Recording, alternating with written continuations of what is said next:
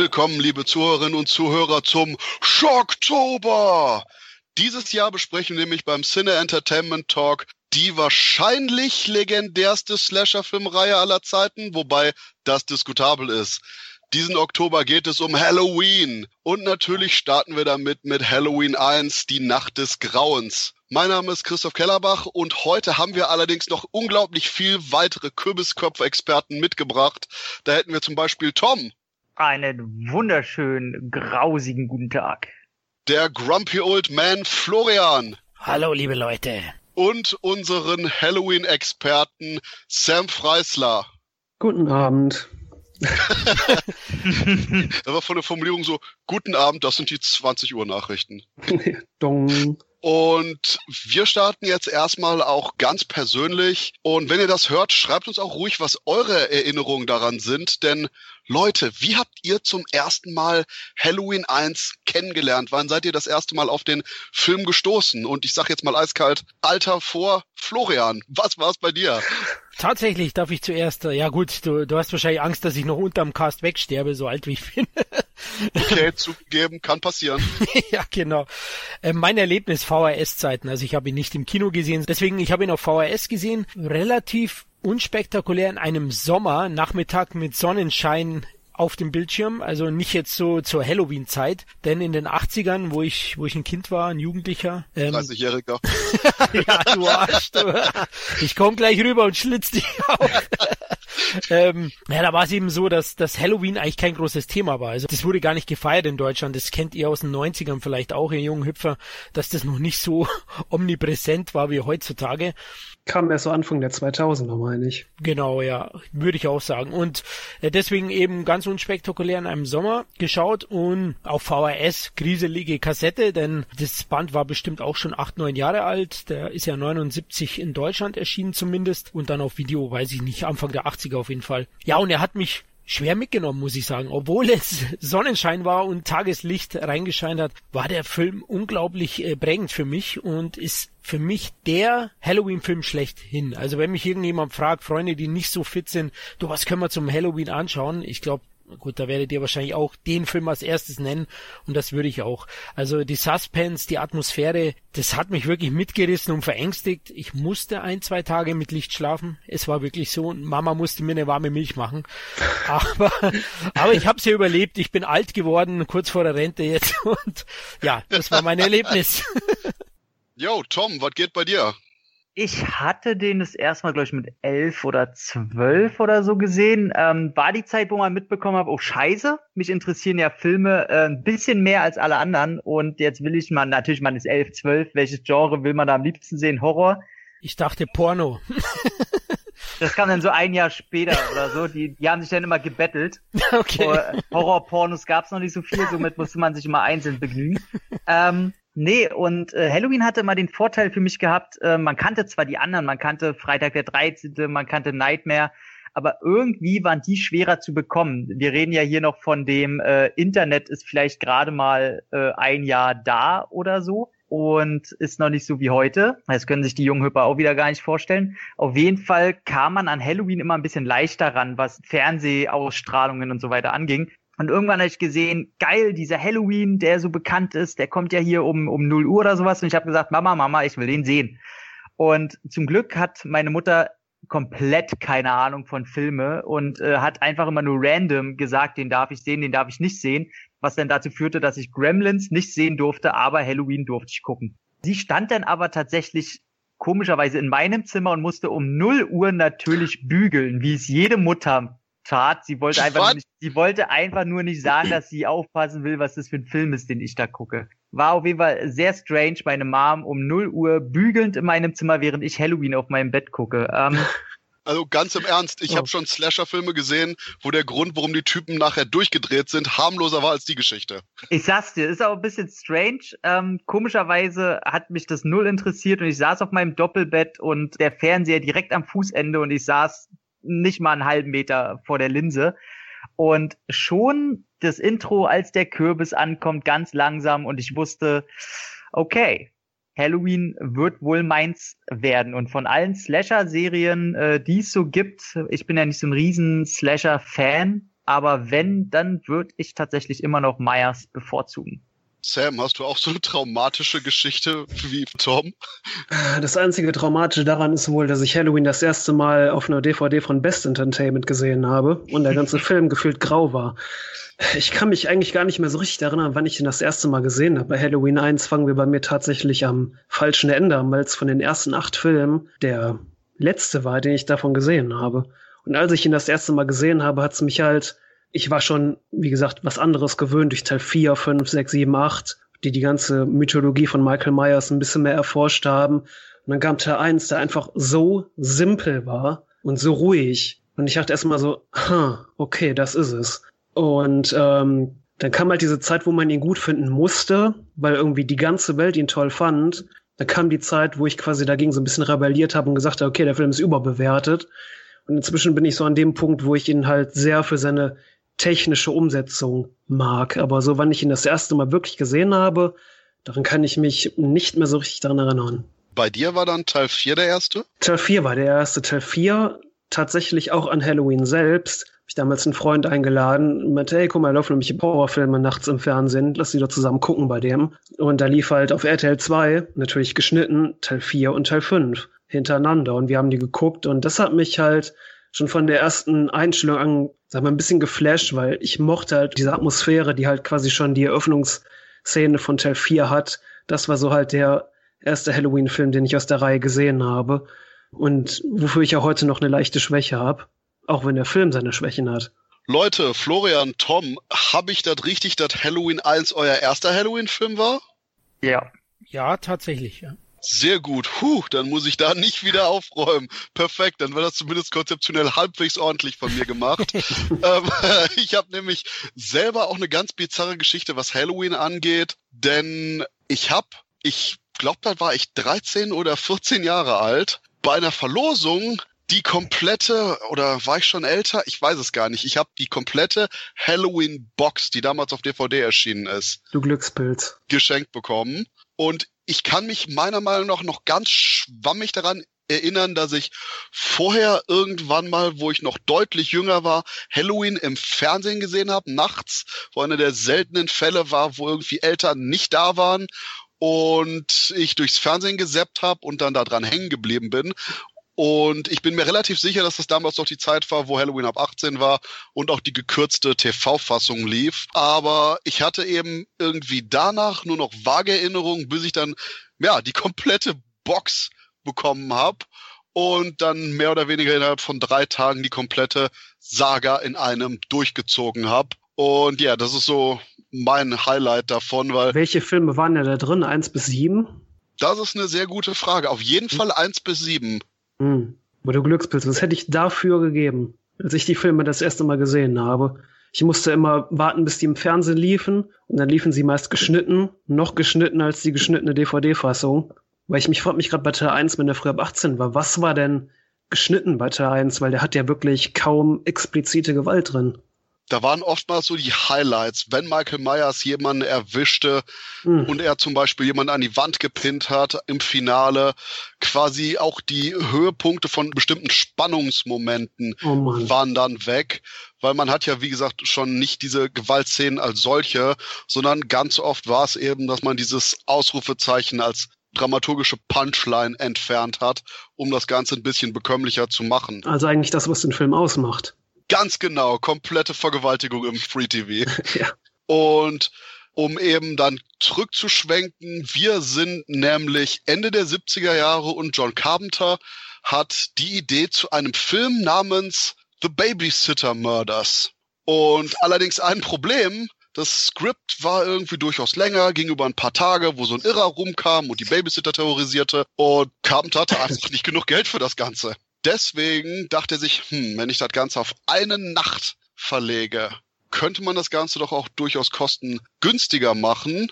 Und hm, wie nehme ich das Ganze denn? Und was eigentlich vormals nur eine vage Idee war, das Ganze an Halloween zu setzen, hat sich dann immer weiter manifestiert, wirklich aus Halloween die Nacht des Schreckens zu machen, das Ganze wirklich am 31. Oktober anzusiedeln und nur eine kurze Budgetübersicht, denn Carpenter hatte damals knapp 300.000 Dollar nur zur Verfügung, um den Film wirklich zu machen. Und hat allein in den USA 47 Millionen eingespielt, weltweit waren es 70 Millionen. Und in Deutschland kam Halloween, als er Mitte des nächsten Jahres, also Mitte 1979 in die Kinos kam, über 750.000 Besucher und landete damit auf Platz 34 der Jahrescharts. Und das Wichtigste ist eben, dass Halloween wirklich den kompletten Slasher-Film als solchen definiert hat. Die ganzen Elemente, ob es jetzt Texas Chainsaw mhm. Massacre war oder Black Christmas. Es gab ganz viele Versatzstücke, aber Halloween hat das alles gebündelt. Ich meine, ihr habt das gerade schon in etwa beantwortet, aber bevor wir jetzt zur Produktionsgeschichte und den einzelnen Szenen kommen, wie würdet ihr Halloween wirklich so im Slasher-Film-Kosmos ansiedeln? Tom?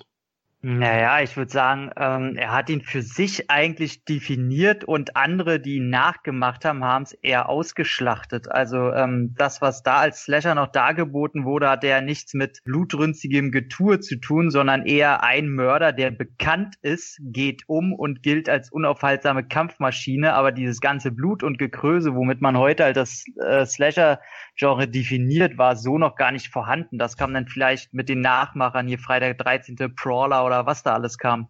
Von daher in diesen kurzen Jahren, ich würde mal sagen, als er rauskam, was war 77? Ähm, 78. 78, dann vielleicht ein, zwei Jahre war das Slasher-Genre eigentlich ein anderes. So, man wusste irgendwie noch gar nicht so wohin und hatte noch ganz andere Anleihen. Und ich finde es eigentlich schade, dass das kurzlebige Slasher-Genre wie John Carpenter das eigentlich, naja, nicht erfunden, aber verbreitet hat, so dann gar nicht mehr existierte. Also wo findet man heute noch einen Slasher, der sich eher darauf ausruht, äh, auf Atmosphäre zu setzen und eher äh, aus dem Schatten heraus agiert? Ähm, gibt's ja nicht so nicht mehr. Da weiß ich jetzt auch keine Antwort drauf. Florian, hast du ganz bestimmte Besonderheiten, die du auch noch eben von Halloween siehst, so im Slasher-Kosmos? Besonderheiten. Ja, also der Film, ihr habt es ja gesagt, hat das Genre oder den Slasher definiert und etabliert. Es gab zwar vorher schon den einen oder anderen, ich nenne ihn immer so gern, weil der Titel so geil ist, der deutsche, Jesse. Die Treppe in den Tod von 1974 war ja einer der ersten von Bob Clark, also Black Christmas im Original. Aber Halloween hat natürlich neue Maßstäbe gesetzt, vor allem auch handwerklich hat John Carpenter hier eine Visitenkarte abgeliefert. Auf der einen Seite die First-Person-Kameraperspektive, die er verwendet, dann natürlich die Scream Queen Jamie Lee Curtis oder die weibliche Heldin in dem Fall, die wird hier auch praktisch nach vorne gebracht und äh, neu definiert. Ein Jahr später, 79, kam ja Alien dann auch äh, mit Sigourney Weaver, die das dann noch weiter getragen hat in die Filmwelt. Ja, das sind so die wichtigsten Dinge, auch die Wahl der Schauplätze und wie Tom gesagt hat, der Film lebt ja, ich sehe ihn gar nicht aus heutiger Sicht, wenn Leute über Slasher-Filme reden, sehe ich Halloween 1 gar nicht so stark als Slasher, denn er verlässt sich mehr auf die Suspense und weniger auf die Gore-Effekte, die heute in heutigen Slasher ja das Hauptthema sind, ja, oder oder oftmals das, was nach vorne gebracht wird, um den Film dann zu verkaufen. Und ähm, deswegen ist es ein zurückgenommener Slasher, der sich eben auf Atmosphäre und seine Spannung konzentriert und das macht er super, vor allem handwerklich mit dem Kameraperspektiven. Und da finde ich, war er auch wegweisend und hat Carpenter gezeigt, welch großer Könner er ist. Und jetzt mal so zum Abschluss an unseren Halloween-Experten Sam. Was ist für dich quasi das, was Halloween ausmacht und vielleicht auch eben rausstellt, im Gegensatz zu seinen Nachahmern und vielleicht auch dem, was davor kam? Ähm, Disziplin und Struktur fallen mir da als erstes ein. Ich habe den Film gestern noch mal gesehen und da ist mir noch mal wirklich bewusst geworden, wie besessen Carpenter einfach äh, ist, den Film strukturell wirklich so anzuordnen, dass er quasi das geworden ist, was er geworden ist. Er war sehr von Alfred Hitchcock inspiriert, das merkt man total, wollte aber auch gleichzeitig so eine Art Geisterhausfilm machen, wo halt Dinge hervorspringen und man sich erschreckt. mir ist ja gestern noch mal aufgefallen, der gesamte Film ist eigentlich ein langer Aufbau. Man hat den Film so oft gesehen, mir ist auch das erste Mal aufgefallen, die drei Hauptcharaktere, Michael Myers, Laurie Strode und Dr. Loomis, sind den gesamten Film über eigentlich getrennt voneinander. Und auch äh, Laurie Strode hat bis zu, ich glaube, der Film geht knapp 100 Minuten und bis zur 70. Minute hat sie überhaupt keine Ahnung, was um sie herum vor sich geht. Sie denkt die ganze Zeit, okay, ich habe vielleicht was irgendeinem Tag gesehen und die Kinder, auf die ich aufpasse, labern scheiße. Aber plötzlich ab Minute 17 springt der Kerl auf sie zu, dann beginnt die Flucht über die Straße und plötzlich Dr. Loomis und ballert Michael Myers weg und dann ist der Film schon aus. Das heißt, Carpenter war halt unglaublich von Hitchcock inspiriert, wirklich Spannung aufzubauen, die Spannung wirklich bis aufs Letzte zu strecken und zu strecken und zu strecken, bis es quasi gar nicht mehr geht. Und Disziplin fallen mir das als erste ein, auch was die Kameraarbeit angeht, dass man quasi mit äh, sich gesagt hat, okay, wir fangen in der ersten Hälfte des Films mit ganz weiten Aufnahmen an und werden dann immer, gehen mit der Kamera immer näher ran, bis man schließlich im Finale einfach nur noch in diesem Wandschrank ist und es immer klaustrophobischer wird. Und ich glaube, das ist das, was Halloween zu den anderen Slashern unterscheidet, auch zu Nightmare on Elm Street, den ich halt sehr, sehr mag, aber Wes Craven hatte eher, ich sag mal, so eine intellektuelle Herangehensweise an Horrorfilme. Er war halt, was Geschichte und menschliche Urängste angeht, sehr belesen und hat das immer so. Aber Carpenter war halt wirklich jemand, ein Regisseur der alten Schule. Ein paar seiner Lieblingsregisseure selbst waren sowas wie Howard Hawks und er war halt unfassbar besessen von Struktur und wo setze ich was. Ich will die Kamera nicht wackelnd haben, ich will die Shots wirklich lang und ähm, komponiert haben. Und deswegen Struktur, und äh, Suspense wirklich das erste, was mir einfällt, was Halloween von den anderen Slasher-Filmen unterscheidet. Und die Kameraarbeit ist gleich ein wunderbarer Übergang eben zu der allerersten Sequenz von Halloween, mhm. die Ende der 70er Jahre auch ein ziemlicher Schock war, mhm. da man die Art von, ich sag mal, mörderischem Kind nicht wirklich oft hatte und noch dazu das Ganze verstärkt wurde dadurch, dass man nicht nur ein Kind hatte, das eben seine Schwester ermordet, sondern das Ganze zusätzlich aus der Ego-Perspektive präsentiert bekommt. Ja, das war tatsächlich eine ganz neue Technik, diese Penner-Glide-Kamera, die die hatten, die da eingesetzt haben, die erst knapp vorher entwickelt wurde. Hm, da kann definitiv Carpenter auch froh sein, dass er das mhm. quasi überhaupt für seinen ultra-low-budget-Film einsetzen konnte. Mhm. Denn wir erinnern uns, der Film ist wirklich extrem günstig gewesen. Jamie Lee Curtis, für die das der Auftritt der erste Mal auf der Kinoleinwand war, die hat quasi, ich glaube, 8000 Dollar bekommen und man ist sogar durch verschiedene Leute gegangen, bis man schließlich eben Donald Pleasance hatte, um hier als Dr. Loomis mit aufzutreten. Ich glaube, Nick Kessel, der Michael Myers gespielt hat, hat 25 Dollar am Tag bekommen. uh, ja. deswegen, wir, wir haben Peter Cushing und Christopher Lee, die ursprünglich sogar als Dr. Sam Loomis die Rolle von Donald Pleasance im Nachhinein eben das Ganze spielen sollten. Und Sam Loomis ist eine Anspielung an, na, wer weiß es? Psycho. Perfekt. Aber Florian, hattest du eigentlich vorher, vor dem Anfangssequenz, schon mal die Art von POV-Vision gesehen? Uh, also du weißt ja, ich bin sehr, sehr alt, da gab es natürlich auch noch keine Videospiele. Damals haben wir an dem Bildrad noch gedreht, damit die Figur sich bewegt. Genau, ich habe, äh, wie, wie heißt es? Ich habe Pong gespielt, ja, genau. Unglaublich gute Grafik gehabt. Nein, war mir damals auch nicht so bewusst, deswegen hatte ich das vorhin auch kurz erwähnt, dass das für mich so einer der Punkte war, was ihn hervorhebt und diese unglaublich atmosphärische, äh, ja, mitreißende Anfangssequenz. Shocking Moment natürlich auch. Also bist da sofort drin, denkst, hey, was ist denn hier los? Auch, dass Kinder als Killer dargestellt werden im Film, gibt's ja nicht wirklich oft, auch heute nicht, wahrscheinlich heute weniger als in den 80ern danach. Das hat einen einfach schockiert, muss ich ganz ehrlich sagen. Und dann aber auch mitgerissen und gedacht, was muss das für ein Mensch sein? Und ähm, das ist auch eine große Stärke, wie auch, jetzt muss ich ganz kurz abschweifen, weil du es vorhin gesagt hast, ich finde es einen unglaublich smarten Move von Carpenter am Ende, das Ganze auch in der Halloween-Nacht spielen zu lassen, weil somit legitimiert er auch äh, die ganzen Sachen mit Lärm, Morde, fallen nicht so auf, Schreien, ja, das, das ist dann glaubwürdig, weil man weiß, in der Nacht kann das sein, jeder darf sich äh, austoben, ähm, es fällt nicht auf und das finde ich auch einen großen, großen Pluspunkt des Films. Tom, wie stehst du hm. so zum First-Person-Ermorden deiner Schwester? Der Schwester, Entschuldigung.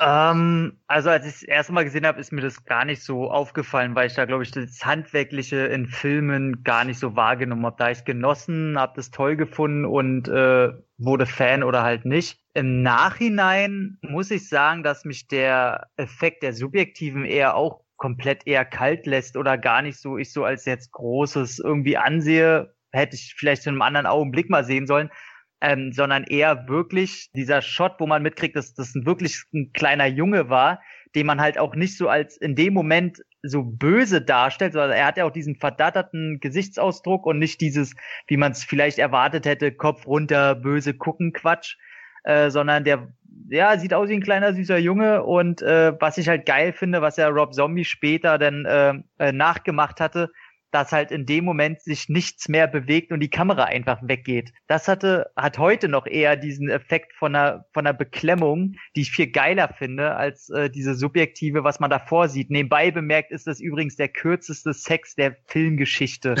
den da die Teenies haben, aber gut. Definitiv. Ohne meinen Anwalt darf ich dazu nichts sagen.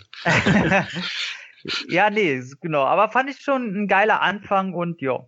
Lustigerweise eine der größten Probleme bei den Dreharbeiten von Halloween war die Tatsache, die das Ganze im Frühjahr in Südkalifornien gedreht haben und eben nicht im Oktober in Illinois, wo er eigentlich spielte, weswegen man Unsummen dafür ausgeben musste, um die ganzen blöden Kürbisköpfe überall hinzustellen. Und wie ihr schon sagt, Halloween ist ein richtiger ja, Halloween-Film, wird extrem mit dieser Atmosphäre verbunden, wobei gleichzeitig auch das kommt, was Sam gesagt hat, dass der Streifen selber eigentlich genau das ist, was wir heute mit Halloween verbinden, aber nicht das ist, was quasi wirklich die Jahreszeit ausmacht. Wir mhm. haben nicht die braunen Blätter, wir haben nicht irgendwelche dunklen Nächte, die schon irgendwie um 17 Uhr beginnen, weil wir so spät im Jahr haben.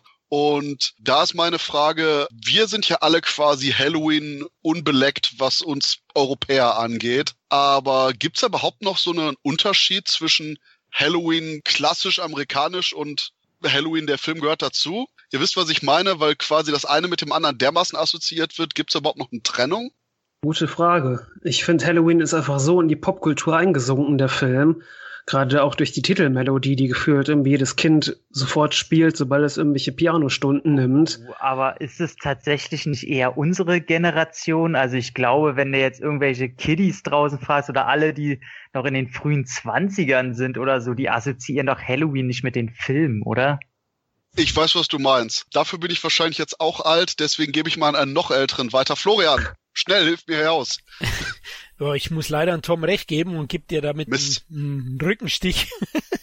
ähm, ja, also zu meiner Zeit hat man eigentlich Halloween, dem Film auch mit dem Fest Halloween assoziiert und das war normal, weil eben Halloween auch nicht so allgegenwärtig war zu der Zeit. Mir ist es im Film auch nicht aufgefallen, dass es jahreszeittechnisch nicht so ist, weil es mir gar nicht so genau bewusst war damals, wann das ist. Ist es dann in LA, weiß ich nicht, fallen da überhaupt die Blätter im Herbst, wenn da Halloween wäre oder also das war mir nicht so klar. Das ist tatsächlich für mich auch einer der größten Kritikpunkte an den Film, dass er halt diese unfassbar sommerliche Atmosphäre für mich hat. Ja. Es ist, es ist permanent, du siehst du grüne Bäume und äh, Palmen stehen im Hintergrund rum und es ist so ein kleines Problem, was ich mit dem Film habe, dass er überhaupt keine, er hat schon Atmosphäre, aber er hat halt diese, diese Halloween, diese Spukatmosphäre nicht, diese herbstliche. Aber Carpenter war schlau genug und kaschiert es ja mit einer Menge Nachtaufnahmen. Also da genau. ist ja nicht ganz so bewusst. Klar, in den Tagesaufnahmen dann schon. Mhm. Und was das Kaschieren angeht, lehne ich mich aus dem Fenster, wenn ich sage, dass die Halloween-Musik, das Titelthema von John Carpenter zu dem Film, mindestens genauso bekannt ist wie Michael Myers selbst. Ich glaube, bekannter. Bekannter, bekannter auf jeden Fall. Ja. Florian? Definitiv bekannter, denn meine Kiddies oh. kennen das sogar, obwohl sie die Filme nie gesehen haben.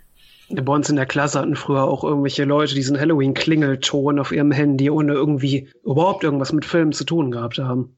Ja, also das kenne ich auch von Menschen irgendwie, die jetzt auch ein bisschen jünger sind, die ich kenne, äh, die auch das auf dem Handy hatten, mindestens in der Auswahl und die wussten, also ich kenne zwei Fälle, die wussten gar nicht, woher das kommt. Gut, ich bin extrem schockiert und gehe schon zu einem Teil weiter, was mich letztens bei einem ganz anderen Projekt begegnet ist und wo ich dachte, das wäre noch nett und durchbricht unsere keine Politik-Sache bei dem Podcast ein kleines wenig, denn Halloween wird nicht nur oftmals als Mitbegründer des Slasher-Films genannt, sondern auch als Begründer des, ich sag mal, keuschen Final Girls. Denn wir haben hier bei den Protagonistinnen quasi alle haben Party, Sex und Co.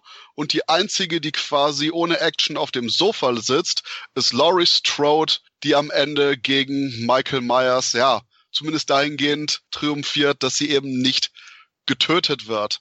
Ist das irgendwas gewesen, hier Tom, was du jemals bewusst mitbekommen hast, bevor man dich drauf gestoßen hat? Ist jetzt rückblickend ein bisschen schwer zu sagen, ob ich drauf gekommen bin, aber das, dieses Klischee des Final Girls kannte ich schon, bevor ich diesen Film gesehen habe und fand das schon immer so ein bisschen dämlich, weil ich glaube, sie haben es halt von Halloween eher geklaut und irgendwann wurde es dann zu einer wohlbekannten Prämisse, die denn jeder genutzt hat, äh, anstatt selber da mal neue Akzente setzen zu wollen. Und äh, ja, rückblickend muss ich auch sagen, dass ich das irgendwie so ein bisschen, das ist immer ein Fakt, den ich an Horrorfilmen generell richtig, richtig kacke finde. Und ich glaube, dass ich deswegen auch die Lust an dem Genre generell über die Jahre verloren habe, weil dieses ganze, ja, wer jetzt so ein bisschen Drogen nimmt und Sex nimmt, ist ja heute in den Slashern immer noch so. Man weiß immer schon vorher, welche da abkratzen. Äh, da sind ja traurigerweise wenige, die sich davon immer noch so ein bisschen abkapseln wollen. Äh, und das finde ich einfach so grenzdämlich, ähm, warum die schüchterne Liebe da immer überlebt und dann halt aus sich rauskommt und den Mörder stellt und alle anderen, die ein bisschen Sex haben, ein bisschen feiern wollen, äh, krepieren dann immer den Tod. Ja, das fand ich schon immer so ein bisschen dämlich. Ähm, aber ich glaube, Scream hat diese Idee auch so populär gemacht ähm, in der Mitte der 90er. Ich glaube, vorher ist es, glaube ich, niemandem so richtig aufgefallen. Es wurde halt nur kopiert, einfach so.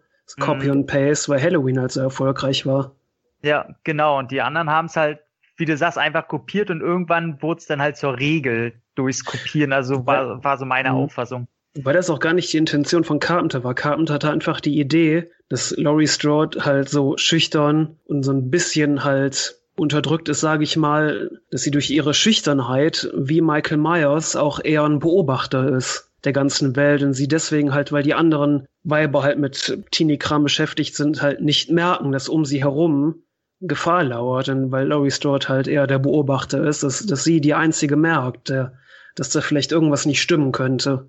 Also so tiefgehend ist, ist es dann doch nicht wieder manche Filmkritiker was äh, rein interpretieren wollen was ja auch witzig ist, dass halt bei den Making-ofs die ganzen Nebendarstellerinnen halt auch sagen, dass eigentlich die Rollen genau entgegengesetzt besetzt mm, wurden. Dass ja. Jamie Lee Curtis halt eigentlich wirklich diese Lebefrau ist, die von einer Party zur anderen geht, ohne es jetzt zu dreckig ausdrücken zu wollen, aber äh, die war halt immer jemand, die, die sehr äh, ausfallend auch Partys gern gemacht hat und so. Und die anderen eher die Schüchternen waren und deswegen haben sie bei den Sets oder bei den Dreharbeiten immer sehr viel Spaß gehabt damit. Mhm. Okay, und das ist der Moment, wo ich äh, Shots fire in Richtung Florian. Hey Florian, wusstest du, dass dieses Klischee, das von Halloween durchaus noch mit unterfüttert wird, unter anderem von den ersten paar Freitag der 13. Filmen gebrochen werden, wo die Heldin und Final Girls nicht nur kiffen, sondern Sex haben und Jason Voorhees besiegen? Ui, das ist ja wegweisend. Also danke. Ein Gruß an den Crystal Lake rüber. Ich bin ja kein so großer Jason-Fan, aber das werdet ihr irgendwann mal in einem Jason-Podcast bestimmt mitbekommen. Da werde ich für Michael Myers mein Wort geben. Auf jeden Fall. Aber ja, ich kenne diese Klischees generell auch. Also klar, dass, dass eben die Moral der einzelnen Charaktere dann entscheidet über die Überlebenschancen, finde ich auch ein Quatsch, ganz ehrlich. Also generell dieses moralische Getue kann ich nicht so viel anfangen. Aber es hat sich halt irgendwie in dem Genre manifestiert über die Jahre. Und es hat ja bei vielen Filmen funktioniert, auch bei Freitag der 13. Der hat sich dann etabliert, äh, Jason, das Muttersöhnchen, und hat dann anscheinend oh. Mut gehabt. der Kartoffelsackträger, ja, der hat da Mut gehabt und hat mit ein paar Teilen dann das Genre auch mal erfrischt mit anderen Sichtweisen oder Moralvorstellungen. Aber gut, dass du zum einen gesagt hast, Freitag 13. und dann wegweisend in einem Satz, das werde ich jetzt als Zitat überall anwenden. Florian Wurfbaum, Freitag der 13. wegweisend, Ausrufezeichen, Zitat Ende. Wenn du so weitermachst, piss ich noch in Crystal Lake. ähm, und von Jason Voorhees können wir nämlich jetzt wunderbar widerspringen zum nächsten Thema, denn die Masken sind ja wirklich das mit ikonischste bei den ganzen Slasher-Filmen und erst recht bei den ganzen Kultstars dieses Genres. Sam, erklär uns doch mal, woher kam die Maske von Michael Myers? Also im Drehbuch stand einfach nur, dass der Killer eine weiße, ausdruckslose Maske trägt. Und ich glaube, es war dann letztendlich Tommy Lee Wallace, der ähm, Production Designer des Films, der auch später Teil 3 gemacht hat, der von Carpenter losgeschickt wurde, hey, hier ist ein paar Dollar, geh mal in irgendeinen Shop und such irgendeine Maske. Und er kam mit mehreren Masken wieder einmal eine Clown-Maske, die natürlich nicht verwendet wurde, und eine Captain Kirk-Maske die überhaupt nicht aussah wie Captain Kirk. Und die haben einfach die Augen ein bisschen größer geschnitten, die haben die Augenbrauen abgenommen und äh, das Haar ein bisschen zerstrubbelt und das Ding weiß angesprüht. Und das war dann die Michael Myers Maske. Die hat ganze zwei Dollar gekostet. Mhm. Und äh, wobei diese Clownsmaske, die du erwähnt hattest, die war bis zum Schluss tatsächlich noch mit in der Runde. Und äh, zwischen der Clownsmaske und der Kirk-Maske wurde dann halt entschieden und alle mussten abstimmen, welche denn nun genommen wird. Und Florian, hattest du Angst vor äh, Captain Weißgesicht Kirk? Ja, definitiv. Ehrlich gesagt kann ich bis heute da Captain Kirk nicht erkennen. In der Maske. Ich, Also, auch, ich auch nicht. ich ich habe das auch schon oft gelesen und gehört und, und schüttel jedes Mal den Kopf, wenn ich den Film sehe. Ich finde, die Haare haben sie sehr gut zerstruppelt. Das gefällt mir noch gut in der Kombination. Ist ja in den Filmen unterschiedlich, weil die Masken ja auch etwas unterschiedlich sind. Aber also finde ich schon natürlich perfekt. Ja, jetzt reden wir uns schlau, genial, Geniestreich. Am Ende zählt auch viel Glück dazu und, und Bauchgefühl, keine Ahnung. Wobei, ich gehe sogar noch weiter. Ich habe die Originalmaske von Captain Kirk gesehen. Und vielleicht, weil ich mit der von Michael Myers schon so bekannt bin. Aber mein Gott, die Originalmaske von Kirk sieht so fucking freaky aus. Denn das Ganze ist quasi, Michael Myers Maske hat man dieses weiße Gesicht, dieses Entrückte, was klar eine Maske ist. Und die Captain Kirk Maske hat diesen Fleischton, diese bizarr puppenähnlich blonden Haare oder so. Und es sieht einfach nur noch bizarrer aus. Ich denke, ich hätte, wenn ich auf einer Straße treffen würde, einmal Typ mit Michael Myers Maske, einmal Typ mit der originalen Captain Kirk Maske. Der mit der Captain Kirk Maske sieht aus, als würde er meine Haut als Anzug haben wollen. Sie sieht, sie sieht glaube ich, eher aus wie William Shatner on The Devil's Reign. Fuck yeah.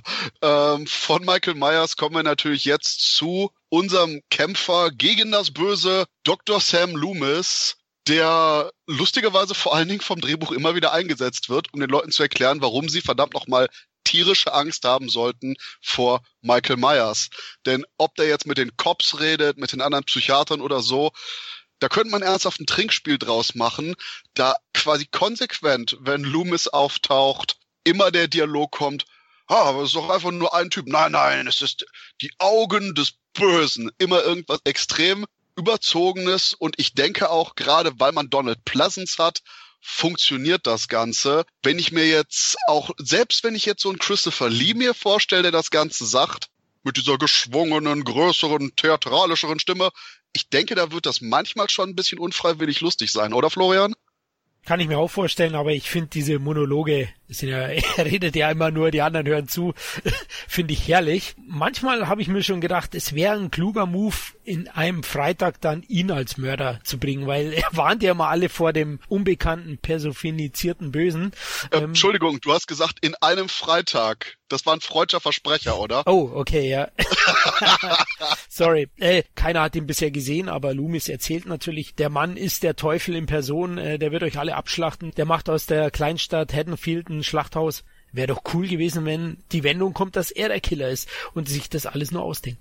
Tom, hättest du auch gerne Dr. Sam Loomis in Freitag der 13. als Killer gesehen? Wer nicht? Wer nicht? Der, der, der Glatzkopf passt ja schon mal. Ja, ich fand tatsächlich, als ich gelesen habe, dass auch Peter äh, Cushing oder Christopher Lee äh, die Rolle angeboten wurden. Äh, ich muss sagen, Christopher Lee hätte ich mir null vorstellen können. Aber Peter Cushing, ey, das wäre schon geil gewesen. Also das wäre schon cool. Aber tatsächlich hat Sam Loomis, Donald Pleasance, hat meine absolute Lieblingsszene aus Halloween auch für sich. Und zwar, wo er die Kinder hinter dem Busch erschreckt und dieses selbstzufriedene kleine Arschlochgrinsen, welches er aufsetzt, kurz bevor er dann selber vom Polizisten erschreckt wird, ist meine absolute Lieblingsszene von Halloween 1. Sam, hast du eine Lieblingsszene von Halloween 1? Puh, gute Frage. Ich glaube, eine meiner Lieblingsszenen ist wirklich diese Verfolgungsjagd über die Straße, aber auch diese, ähm, auch eine Szene, die tatsächlich mit Donald Pleasance zu tun hat. Ich finde, Donald Pleasance gibt der Figur halt was unglaublich Reales. Das ist, was du gesagt hast, diese, diese Dialoge von ihm, die leicht campy hätten sein können, wenn sie vom falschen Schauspieler gesprochen werden würden. Ähm, ich finde, Donald Pleasance bringt halt so einen richtigen Mix rein. Er sagt halt auch so ein bisschen beiläufig, finde ich immer.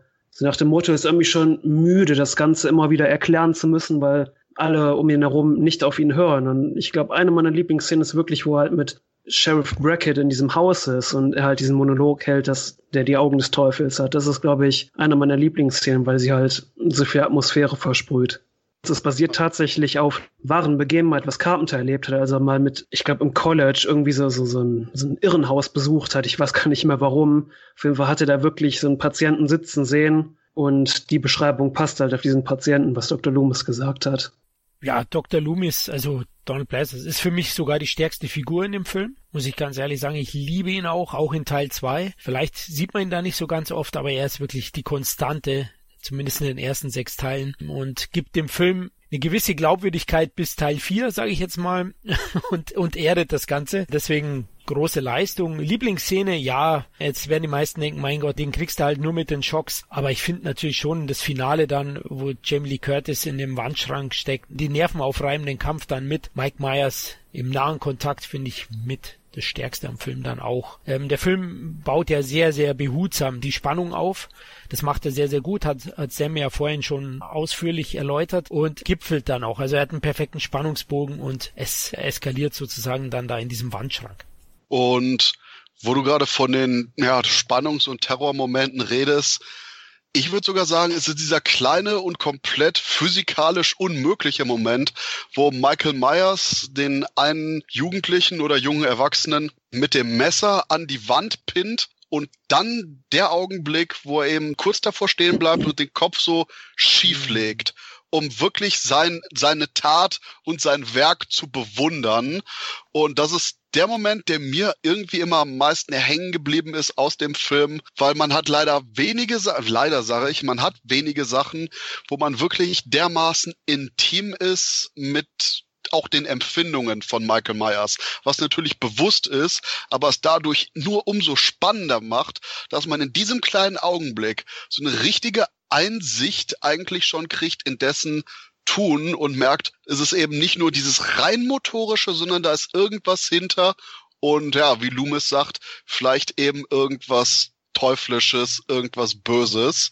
Ist es jetzt vielleicht zu ein großes Klischee, wenn ich frage, habt ihr Lieblingskills? Nicht wirklich. Nee, da, deswegen bin ich auch, glaube ich, von Slashern immer weg. Ich bin da gar keiner, der, also viele sagen ja immer so, die Kills sind immer das Wichtigste in einem Slasher, aber ich muss tatsächlich sagen, äh, ist bei mir komplett gar nicht so. Und die Morde sind mir immer eher so ein bisschen zweit- beziehungsweise drittrangig und mir ziemlich egal. Ich würde auch ernsthaft sagen, die Morde in Slashern sind drittrangig. Man braucht Charaktere, Spannung und dann Kills in der Reihenfolge. Würde mhm. ich auch so sagen. Florian, bist du derjenige, der die Gruppe hier durchbricht und sagt, nein, nein, nein, ich habe einen Lieblingskill? nein, eigentlich nicht, aber du hast Mist. ja die bekannteste, die hat ja Kultstatus, die Szene, die du erwähnt hast. Oh, oh, doch, doch, ich äh, ah, okay. muss tatsächlich sagen, die, die danach kommt, weil diese tatsächlich sehr hassenswerte blonde Tussi, die da liegt und den Bier holt, schickt da, die ist doch sehr, sehr äh, ich sag mal, gewöhnungsbedürftig und wo er denn da steht mit dem Laken über Kopf und sich noch die Mühe macht, sich auch die Brille aufzusetzen. Ja, das Geile an dem Moment ist sogar, die mussten die Brille festnähen, damit das funktioniert. Mhm, ja. Wobei den Moment finde ich deswegen schon so großartig, weil da halt dieses, dass Michael Myers mit seinen Opfern halt ein bisschen spielt. Und das passt auch wieder so zur, zur Halloween-Nacht. So, er spielt Streich und das hat mir halt so unglaublich gefallen. Ja. Ist das der Mord mit Telefonkabel danach? Genau. Mhm. Ja, okay. War gut, ja. gut, dass wir drüber gesprochen haben. des Mordes sage, ja, war gut, ähm, war gut. Genau, ja. Er hat dir die Luft genommen. so, so bei der Weinprobe. Hm, ja, sehr, sehr wohl, Gaston. Und wo wir jetzt schon gerade bei den Kills sind, gehen wir doch mal im Sauseschritt zum Finale über da gehe ich auch wieder zurück und sage, Sam hat das schon wunderbar beschrieben, wie man eben von den großen, weiten Perspektiven der Straße und den Vorhöfen wirklich nachher in dieser kleinen Kammer steckt, in diesem kleinen Wandschrank. Und Tom, deine Gedanken zum Finale?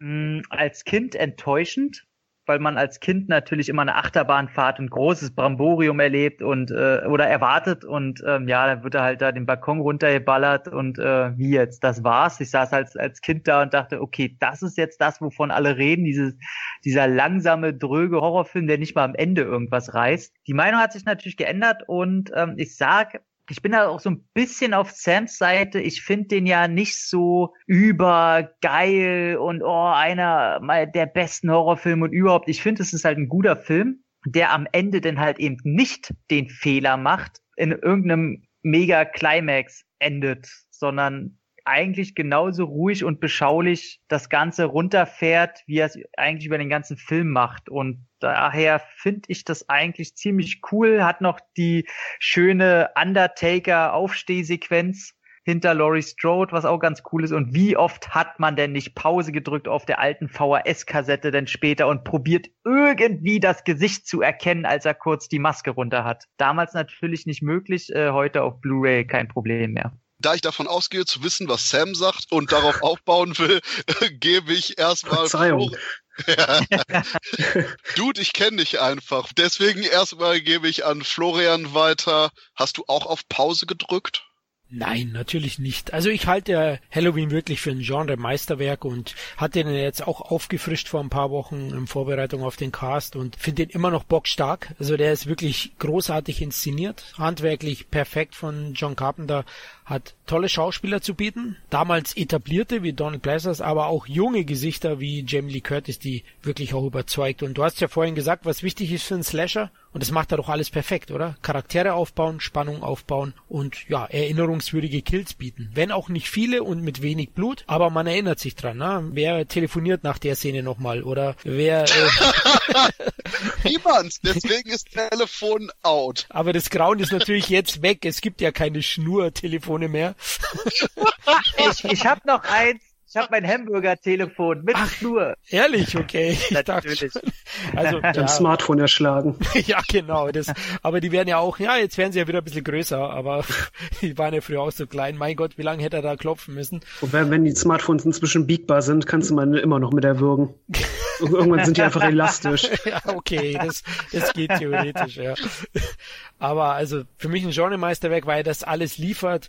Natürlich muss man den zeitlichen Kontext sehen und die Wichtigkeit des Films. Ich meine, das werdet ihr alle auch mit berechnen und ihm deswegen sicherlich eine relativ hohe Punktezahl geben. Toller Film. Das Finale brauche ich auch nicht mehr viel sagen. Habe ich ja vorhin erwähnt, dass das für mich mit die stärksten Szenen waren. Und ich fand es auch toll, selbst als Jugendlicher. Ich war jetzt nicht elf wie Tom. Ich war dann doch schon 14 oder so. Und äh, ich liebe ja schon, ich liebe ja schon immer äh, Filme, die relativ sich langsam aufbauen. Ja, also sich Zeit nehmen für eine Atmosphäre, für ein Feeling. Arrival ist so ein aktueller Punkt.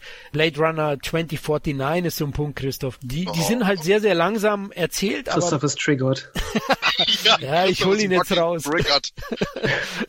und ich mochte das schon immer und deswegen hat mich der Film auch früher jetzt nicht irgendwie gelangweilt, sondern ich fand den immer schon sehr, sehr gut.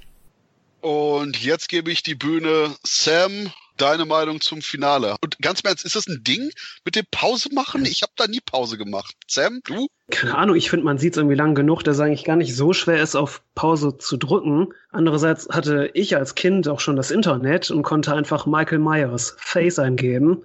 Und dank Google konnte man es dann einfach sehen. Diese verfickte jugendliche Generation, ich hasse ja, euch. dämlichen Blagen. Naja, wie gesagt, das Finale ist wirklich großartig. Man hat halt, wie gesagt, diesen unglaublich langen Aufbau des Films und dementsprechend, ähm, ich glaube, Carpenter hat das The Longest Walk in Hollywood bezeichnet. Dieser Gang von Jamie Lee Curtis von dem einen Haus zum anderen, der gefühlt überhaupt nicht aufhört und permanent spielt die Musik und die Spannung wird gestreckt und gestreckt und gerade in dem Moment, wo halt wirklich alle, alle Charaktere des Films, die Hauptcharaktere, aufeinanderprallen, findet halt wirklich der Höhepunkt des Films statt. Vorher sind ja alle ein bisschen separat voneinander und da wird halt nochmal das Maximum, finde ich, an Spannung einfach rausgeholt. Man hat aber auch wirklich dieser Suspense, die halt wirklich gut strukturiert ist, teilweise dann auch wieder diese, diese, ja, mit dem Publikum spielen, diese Geisterbahn-Effekte, wie Jamie Lee Curtis das Messer immer wieder wegnimmt, wo man sich fragt, warum. Das ist halt so ein bisschen Spielen mit dem Publikum ich muss ja sagen, dass ich äh, Michael Myers findet man diese Slasher-Mörder und so, die findet man ja nicht wirklich negativ. Man fiebert ja eher mit denen mit, ne? Durch popkulturell und bla. Ist es ist ja bei euch auch so, oder? Nein. Man, echt? Ist man nicht öfter mal nee. auf der Sa Nee, eigentlich nicht.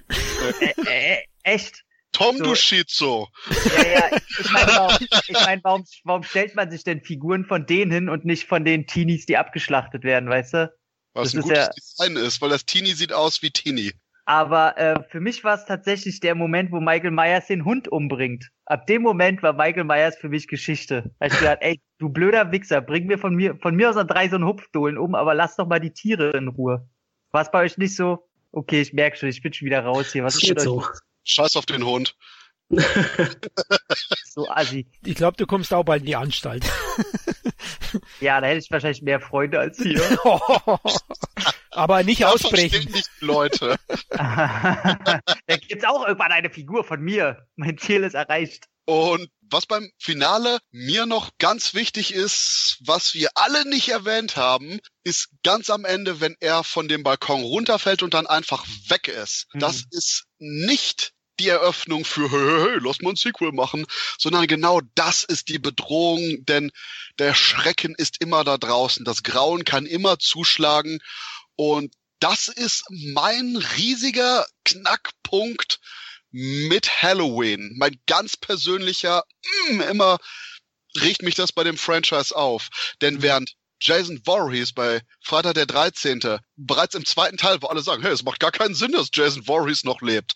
Und gerade das, die Irrealität des Ganzen, ein wichtiges Mittel ist auch noch für das Grauen und für die Personifizierung von Jason als Slasher-Killer, ist eben das Interessante bei Michael Myers, theoretisch, dass er ein Mensch ist. Und gerade die Tatsache, dass er nach den Schüssen, nach dem Fallen dort weg ist und man genau diesen kleinen Punkt hat, dieses, hey, ich kann es doch nicht sein, eigentlich ist das doch unwirklich. Realistisch gesehen müsste es doch anders sein. Ist es quasi die deutlich subtilere und cleverere Variante von dem, was Freitag der 13. 1 zum Beispiel am Ende macht mit Zombie Jason, der zu dem Boot springt. Denn hier hat man am Ende diese Frage, ist das Grauen noch draußen? Ist Michael Myers noch da? Ist der jetzt weggegangen und zwei Meter weiter irgendwo im Gully gestorben und die Kinder von Stand By Me finden den nachher?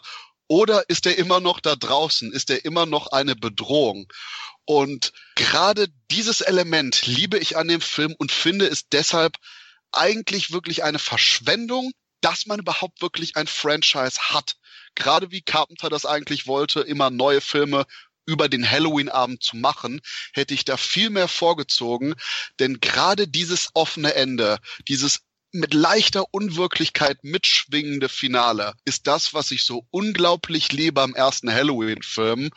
Und das wird leider durch jede weitere Fortsetzung nur noch mehr verwässert.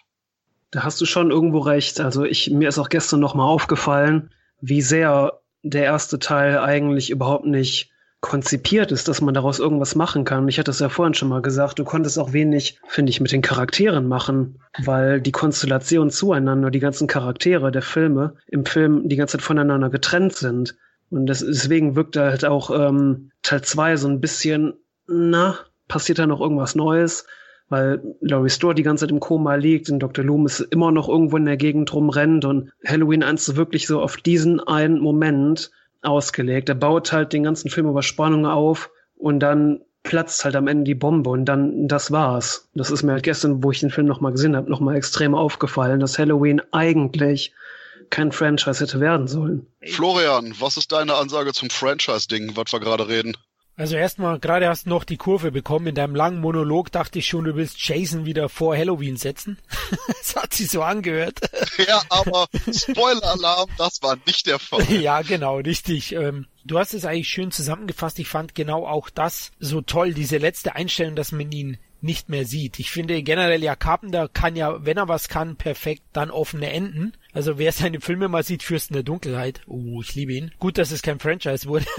Ich finde einfach auch einen tollen Shot am Ende. Trotzdem, als Fan von Teil 2, ich spoiler schon mal für die zweite Folge, kann ich trotzdem der Fortsetzung und der Weiterführung des Franchise bis Teil 2 was abgewinnen. Tom, Franchise ja oder nein?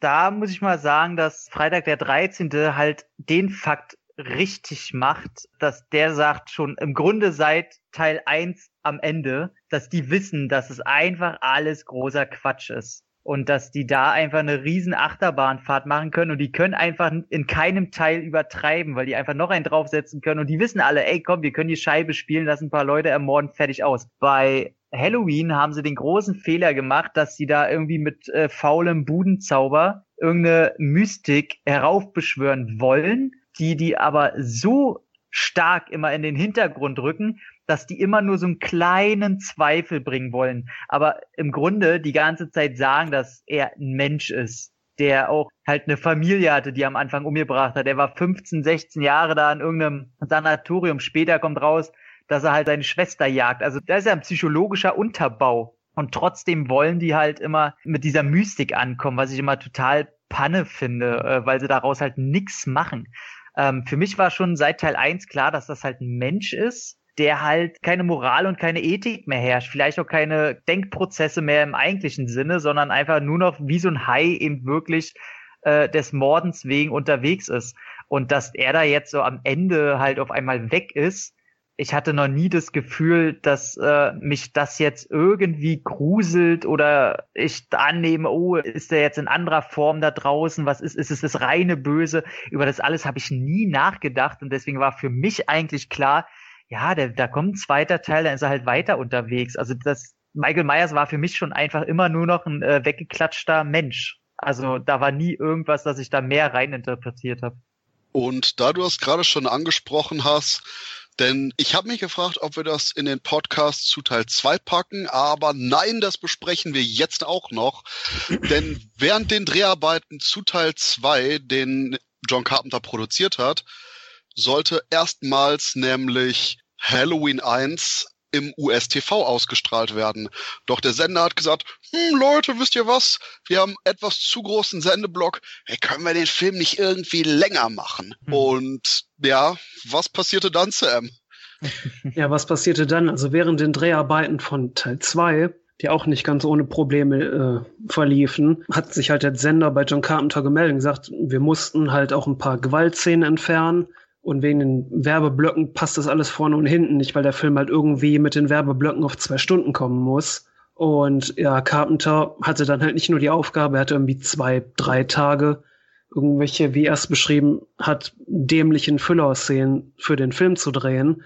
Er musste auch noch, worüber wir in Teil 2 sprechen werden, auch noch zusätzliches Material für Teil 2 drehen. Er sagte halt, es war keine schöne Erfahrung. Man hatte halt diese Füller-Szenen, die eigentlich total sinnlos waren. Man hatte noch mal irgendeinen Dr. Loomis auf einer Konferenz, wie er hat versucht, Michael Myers ähm, in diesem einen Sanatorium zu halten. Man hat halt irgendeine seltsame Dialogszene zwischen Jamie Lee Curtis und PJ Souls, die die Linda gespielt hat in einer Wohnung, wo die eigentlich nur Quatsch reden. Die ja auch einfach total out of place ist, die Szene. Und Jamie Lee Curtis muss die ganze Zeit, musste halt so tun, als käme sie gerade aus der Dusche und hat ein Handtuch um äh, ihre Haare gewickelt, damit man halt nicht sieht, dass sie inzwischen drei Jahre später eigentlich schon dunkles, langes Haar hatte. Musste auch während der Dreharbeiten zu Teil 2 die ganze Perücke tragen. Und es gab da halt diese, diese paar, diese seltsamen Füller-Szenen, die irgendwie den, den Rhythmus, finde ich, kaputt machen das Pacing. Mhm. Ja, die seltsamste Füllerszene war, dass man ja so auch erst in der Langfassung mit eingearbeitet hat, schon in Teil 1, mhm. dass ja angeblich eben Laurie Strode, die Schwester von Michael Myers sei, wo Stimmt. nämlich Michael eben dieses Sister, weiß nicht, hat er das in Blut an die Wand geschrieben oder an die Wand gekratzt? Ich weiß es gar nicht mehr. Keine Steht, Ahnung. Ja, das, deswegen, ich gucke einfach immer nur die Kinofassung. Deswegen, weil man eben dieses Sister von innen an der Tür von seiner Zelle hatte. Und ja, quasi John Carpenter war der ursprüngliche George Lucas. Denn bei der Halloween Special Edition hat man eben diese Szenen drin. Und bis heute höre ich viele Diskussionen. Manche mögen die längere Variante, wo auch schon auf den Aspekt mit der Schwester hingearbeitet wird, mehr, weil das in Anführungszeichen ausgeführt wird in Teil 2. Andere, wie ich, bevorzugen die Kinofassung. Florian, hast du einen Favorit? Ganz klar die Kinofassung. Die habe ich auch als erstes erlebt. Naja, die VHS-Fassung. Ich weiß gar nicht, ob die damals uncut war. Ich glaube aber schon bei der ersten Verleihung. Ja, die war uncut. Ja, die war uncut. Also klar, mit der Fassung bin ich aufgewachsen. Weil du gesagt hast, Fernsehfassung, es war nicht unüblich zu der Zeit. Ne? Der Pate und andere Filme haben das ja auch äh, bekommen, ne? diese Fernsehfassungen.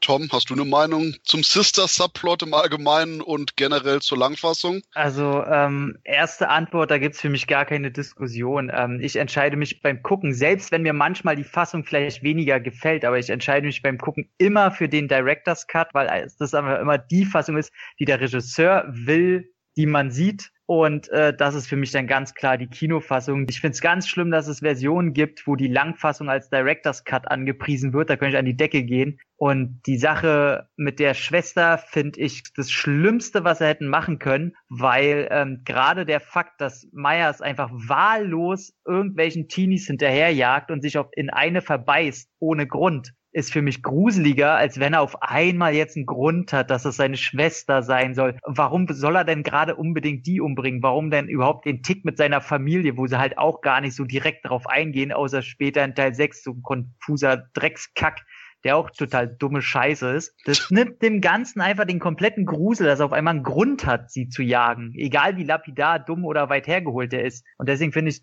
den Plotpoint totale Scheiße.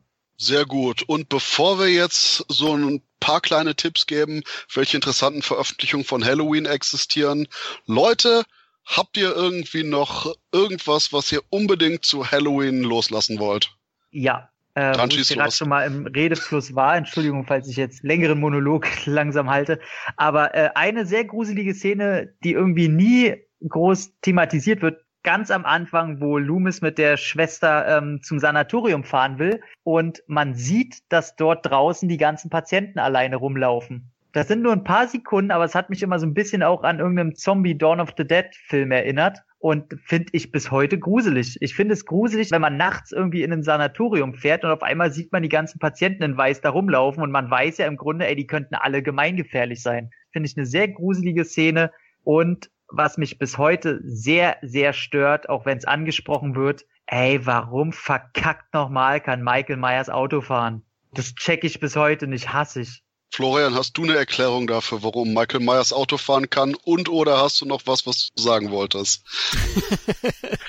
Christoph, du bist ein Hund. Wir haben gestern darüber geredet und ich habe dasselbe gesagt wie du, Tom, dass mir das der liebe Christoph erklären soll. Und Christoph, du hast es ganz gut erklärt. Ne? Das sind ja die US-Autos ohne Gangschaltung. oder? Ja, wir haben quasi eine komplette Comedy-Szene verpasst, wo du einfach nur Michael Myers so total starr auf dem Fahrersessel hast, der da total rumzuckt und im Ruckelgang bis nach Haddonfield kommt. oder er hat einfach mal jeden Fahrlehrer, der ihn so halb verrückt ist, probiert zu erklären, einfach jeden umgebracht. Dann hat er auch den Schriftzug für Sister schon, die ganze Blut für sich. ja. Und, und am, am, Ende hat er wahrscheinlich einfach nur in so einer Mülltonne geparkt, so bumm. und dann und dann Kamera zoomt nach oben, Haddonfield Ortsschild und er, oh, Gott sei Dank. Er, er landet im Arschcontainer und als er hochkommt, hat er die Maske auf. Das war einfach alles nur Zufall. Oh Mann, ja. Ich wollte noch ganz kurz generell die Akustik des Films loben. Also nicht nur den Score, der weltmeisterlich ist, das ist ein Meisterwerk, ein super Score einfach, der unglaublich viel ausmacht, an Atmosphäre auch. Generell aber auch das Atmen haben wir nicht so erwähnt, also nicht nur Darth Vader ein Jahr zuvor ist durch sein Atmen sehr bedrohlich rübergekommen, sondern auch Michael Myers und zum Beispiel schon als Kind kann ich mich erinnern, in der Szene, glaube ich, hört man ihn auch atmen. Und äh, das sind alles so Punkte, also der Film funktioniert audiovisuell perfekt. Ja. Sammy? Gut, was mir noch bezüglich den POV-Einstellungen am Anfang äh, eingefallen ist, ob Halloween das erfunden hat. Es gab noch diesen Film Peeping Tom, auch schon damit gearbeitet und mir ist tatsächlich der weiße Hai eingefallen. Da gab es auch schon einige POV-Shots von dem Hai, wie auf die Opfer zuschwimmend. Aber insgesamt zu den Soundtrack wollte ich noch sagen, weil der immer, oh, der ist so weltmeisterlich, wie du es gerade beschrieben hast. Yes. Carpenter dafür wirklich, ist er, aber was ich immer wieder so krass finde, ist, dass Carpenter wirklich nur drei Tage gebraucht hat, um den kompletten Score einzuspielen. Und das Halloween-Theme war zu dem Zeitpunkt wirklich das Einzige, was er wirklich spielen konnte, weil sein Vater ihn Bongos einmal zu Weihnachten geschenkt hat, hat ihn diesen Takt beigebracht aufzuspielen und sonst nichts. Und das konnte halt Carpenter noch auf dem Piano spielen und hat dann Synthesizer Strings da drunter gelegt und das war halt das Theme. Ach so, der Takt ist von seinem Papa. Du, du, du. okay, alles klar. Genau, es war einfach die, die, die, dieses Klopfen, dieses Bongo-Klopfen, das hatte er noch im Kopf und das war halt das Einzige, woran er sich erinnern konnte und ähm, was er halt spielen konnte, diesen Fünfvierteltakt oder was das war. Und ähm, hat es dann quasi einen Nachmittag eingespielt, ein paar Synthesizer runter und das war's. Ich kann mir jetzt gut vorstellen, wie sein Vater zu John Carpenters Geburtstag immer das gespielt hat. jetzt erklärt sich einiges. Ein kurzer Fun Fact am Rande, Peeping Tom, äh, auch Augen der Angst, war von einem Killer, der die Morde aufzeichnet, gespielt von Karl-Heinz Böhm, unserem Franzl von Sisi. Und der Film ist von 1960 und einer der richtig glorreichen Slasher-Film-Vorläufer, falls sich da irgendjemand mal weiter durcharbeiten möchte.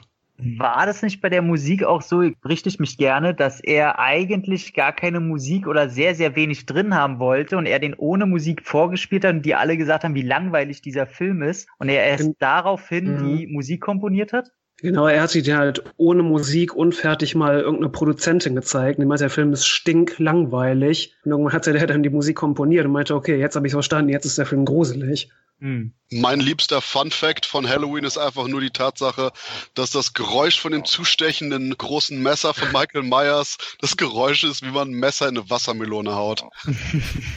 Ich wollte noch kurz was sagen zum, zum Verdienen von John Carpenter, der ja immer hochhält, dass er mit dem ersten Teil nichts verdient hat. Äh, wisst ihr da genau, was er denn am Ende bekommen hat? Ich glaube, das waren 10.000 Dollar. Glaube ich auch. Und er hatte halt ein paar Verdienste noch mit an den Einnahmen, wo er auch, glaube ich, noch einen etwas dickeren Check bekommen hat. Okay, dann muss er ja nicht so jammern, ne? Aber wahrscheinlich wird er allein ja. Tantiemen bekommen wegen der Musik halt. Also von denen wird er hauptsächlich, glaube ich, Wahrscheinlich. Ja. Er, sagt, er sagt ja mal in jedem Interview, immer wenn die einen neuen Halloween-Film machen und irgendwas von ihm da benutzen, wandern ja immer wieder Schecks in seinen Briefkasten. Ja. ja. Also er ist sicher froh mittlerweile, dass es ein Franchise gibt. Ja, oder generell Remakes. Immer wenn die ein Remake von seinem Film machen, er hat das Drehbuch geschrieben, die Charaktere entworfen oder sowas und es mhm. wird halt verwendet, sagt er, ich sitze auf meiner Couch, streck meine Hand aus und ein Check landet drin. Nice. das möchte ich auch mal, ja. Und damit wir jetzt die Überleitung haben zu etwas, was man mit dem ganzen Scheckgeld ausgeben kann, nämlich bei den Veröffentlichungen von Halloween, ich bin da noch ganz nostalgisch, abgesehen von meiner geschenkten Halloween-Box. Es gab mal vor 10 Jahren, 15 Jahren von Marketing so eine Metallbox, wo vorne so ein Michael Myers Gesicht drauf war, mhm. wo man die verschiedenen Fassungen äh, von dem ersten Teil drin hatte. Perfect Und Collection. Genau, die Perfect Collection Ach. mit dem wirklich glorreichen Halloween Blinklicht. oh Mann, ey, das, das haben sie ja öfter gemacht. Auch beim zweiten Teil gab's so auf Blu-ray dann mit diesen Blinklichtaugen als Cover und so ein Quatsch. Okay, das war fucking awesome. Oder der Halloween-Flaschenöffner bei dieser Holzbox. Die, dieselbe Box hatte doch dann später auch The Crow mit der The Crow Mini-Taschenlampe. Mm, die Cent-Artikel, die man noch irgendwo gefunden hat. Genau, die Crow Mini-Taschenlampe, damit ihr in eurem leeren Portemonnaie vielleicht doch noch einen Schein findet. Oh mein Gott, äh. ich fühle mich jetzt gemobbt, denn ich habe diese Perfect Collection in meinem Schrank. Ich hab die auch in meinem Schrank. Ah, okay. Ich auch. Okay. Oh, Wir haben die alle. Glück gehabt. Ich nicht schämen vor uns.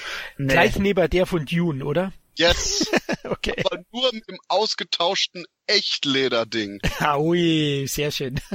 Was war denn bei Dune Schönes dabei in der Perfect Collection? Ich weiß es gar nicht. Ein Salzstreuer. Sanduhr. okay, das wäre geil. Nee, ich glaube nur ein Filmschnipsel. Aber als wir nämlich vor dem Podcast kurz geredet haben, meinte ich, hey, ich habe mir heute Halloween auf Blu-ray gekauft. Und Sam sagte daraufhin, ich habe dann gesagt, der Transfer ist total scheiße. Ich habe mir den gestern angeguckt. Super. Das, Warum ja, ist das bei der aktuellen Blu-ray scheiße? Ähm, also zumindest der deutschen Blu-ray, die wir haben von Concord. Die Schärfe, das ist alles okay. Ich war von der, meiner der, sehr, sehr begeistert. Ich muss mal kurz gucken, welche ich habe. Also die Concorde Blu-ray hat halt das Problem, dieser Film, Halloween, die Linsen, die die damals benutzt haben, die haben diesem Film so leicht gerade in den Nachtszenen, die diesen bläulichen Look verpasst, dass dieses Licht, das von draußen in die dunklen Häuser anfällt, das ist so bläulich und das hat ja diesen typischen Look. Und ich hatte Christoph schon eben so ein paar ähm, Vergleiche, Bildvergleiche geschickt und das ist größtenteils auf der Concorde Blu-ray einfach weggefiltert. Was ich so ein bisschen schade finde, weil es halt der Original-Look des Films war. Und mittlerweile, es gab vor fünf Jahren diese 35-jährige Jubiläumsedition, die ähm, Dean Kann, die auch mit überwacht hat bei der Nachbearbeitung. Das gleiche hat man übrigens auch mit The Fog gemacht. Und die hat halt wieder den originalen Look und ist auch von der Schärfe, die hat auch mehr Details und einfach diesen Original-Look. Und ich bin mal gespannt, es ist ja mittlerweile auch die 4K-Version angekündigt, dass die hoffentlich auch nach Deutschland kommt. Und ich bin mal gespannt, ähm, wie das da mit dem Kontrast und mit der Farbgebung ist und dass man den Film, wie bei manchen Filmen das heutzutage so ist, Stichwort Terminator 2, nicht zu sehr auf modern getrimmt hat.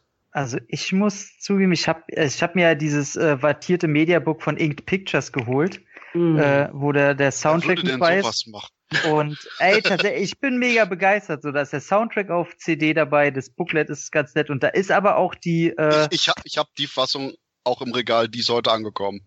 Ich muss genau. mich auch. Da ist die Komfort auch drinne und ich muss tatsächlich sagen, ja, so die Körnung und so alles wurde alles komplett rausgenommen und dieses 70er Jahre Filmgefühl ist ziemlich weg. Aber ich muss sagen, die Detailschärfe und alles gefällt mir tatsächlich weitaus besser. Also ich bin begeistert von der Blu-ray. Besser als? Alles, was ich davor hatte. Also ich hatte da DVD-Fassung, oder? Ja, ja, ich hatte genau mhm. die DVD von, oh Gott, welche war das? Das war, glaube ich, noch Laser Paradise oder so. Als ich den gesehen habe, ich gedacht, ich habe den noch nie in so einer knacken Schärfe gesehen. Und mir ähm, ist es beim ersten Teil auch nicht aufgefallen, äh, beim ersten Mal, als ich es gesehen habe, auch nicht aufgefallen. Okay. Ähm, es ging halt nur um diese Farbgebung. Wie gesagt, es sitzt ja nicht jeder von uns zwei Zentimeter vom Bildschirm weg. Es ist halt, äh. das, das ist halt mit dieser Farbgebung, das stört mich halt ein bisschen, weil es halt dieser typische Halloween-Look war, den ich kannte. Und wenn du mhm. halt wirklich ähm, mal so Bildvergleiche machst, es ein bisschen rangezoomt ist, ich hatte das auch schon vorhin Christoph gezeigt, es fehlen halt so in näheren Aufnahmen ein paar Details. Größtenteils okay. von der Schärfe her ist es natürlich okay. Und die gesamte Hautfarbe ist auch in dem leider Concorde und dem alten Blu-ray-Transfer durchaus genau diesen Schuss zu orange. Gerade wenn man das eben als Vergleich sieht, ich denke auch, mir wäre nicht direkt aufgefallen oder erst recht nicht mit dem fehlenden Blau. Dafür habe ich das quasi viel zu sehr versetzt von der letzten Sichtung gehabt. Aber gerade wenn man eben sieht, was hier Kameramann Dean Candy haben wollte, im Vergleich zu dem, was auf der Blu-ray ist, ist es teilweise eben gerade in den Nachtszenen schon durchaus radikal anders. Der ist schon ein bisschen knalliger auf jeden Fall. Also ist mir auch aufgefallen, aber ich glaube, das ist dann schon so ein reines Geschmacksding. Also da würde ich noch nicht so weit gehen jetzt. Ich sag mal, es gibt ja Fälle wie jetzt Predator 1 oder so, wo sie wirklich durch dieses Hochskalieren wirklich das Bild versauen und die sehen alle aus wie Wachsfiguren. Also das, das ist der furchtbarste Transfer aller Zeiten. Ja, genau, aber so schlimm, also da ist der halt meilenweit von entfernt und hält sich noch in Grenzen, wo es dann halt nur noch eine Geschmacksfrage ist. Das stimmt, also es ist weit entfernt von einer Katastrophe. Es ja. ist schon, ich sag mal, schon ein gut anguckbarer Transfer. Ui, was hab ich dann da? Ich habe die Blu-ray von Starlight. Wo habe ich denn die her? Aber gut. ich ich habe ich hab persönlich keine Ahnung, welche Fassung da drauf ist. Ja, bestimmt der 4K-Transfer, ja. Yes. Dann sind wir, glaube ich, äh, auch damit jetzt am Ende von Halloween angekommen. Wir wissen also, wenn wir günstig irgendwie eine Blu-ray erwischen und uns aufhalten wollen, bis der bessere Transfer erscheint, können wir definitiv so ein paar Euro in die aktuelle VÖ reinpacken. Und ja, was die weitere Halloween-Reihe angeht, würde ich sagen, viel Spaß beim weiteren Schocktober. Und bevor ich es vergesse, Florian, Tom und mich, wir sind ja immer hier irgendwie rumhängt beim Cine Entertainment Talk. Aber wenn die Leute dich näher kennenlernen wollen, denn du bist ja auch als Musiker europaweite Aussichten unterwegs. Mhm. Wo finden die Leute dich? Auf Bandcamp, auf Facebook, auf Twitter, Instagram, ich bin da überall. Und jetzt auch unten vor meinem Fenster. Ich finde das Ganze schon etwas unheimlich, aber das passt wiederum zum Schocktober. Dann sage ich euch nämlich, liebe Zuhörerinnen und Zuhörer, viel Spaß mit Halloween. Ich hoffe, ihr freut euch auf den nächsten Teil von unserer Schocktober-Reihe. Und ja, schönen Abend noch, schönen Morgen oder schönen Mittag, je nachdem, wann ihr das hört. Macht's gut. Ciao. Ciao. Mhm.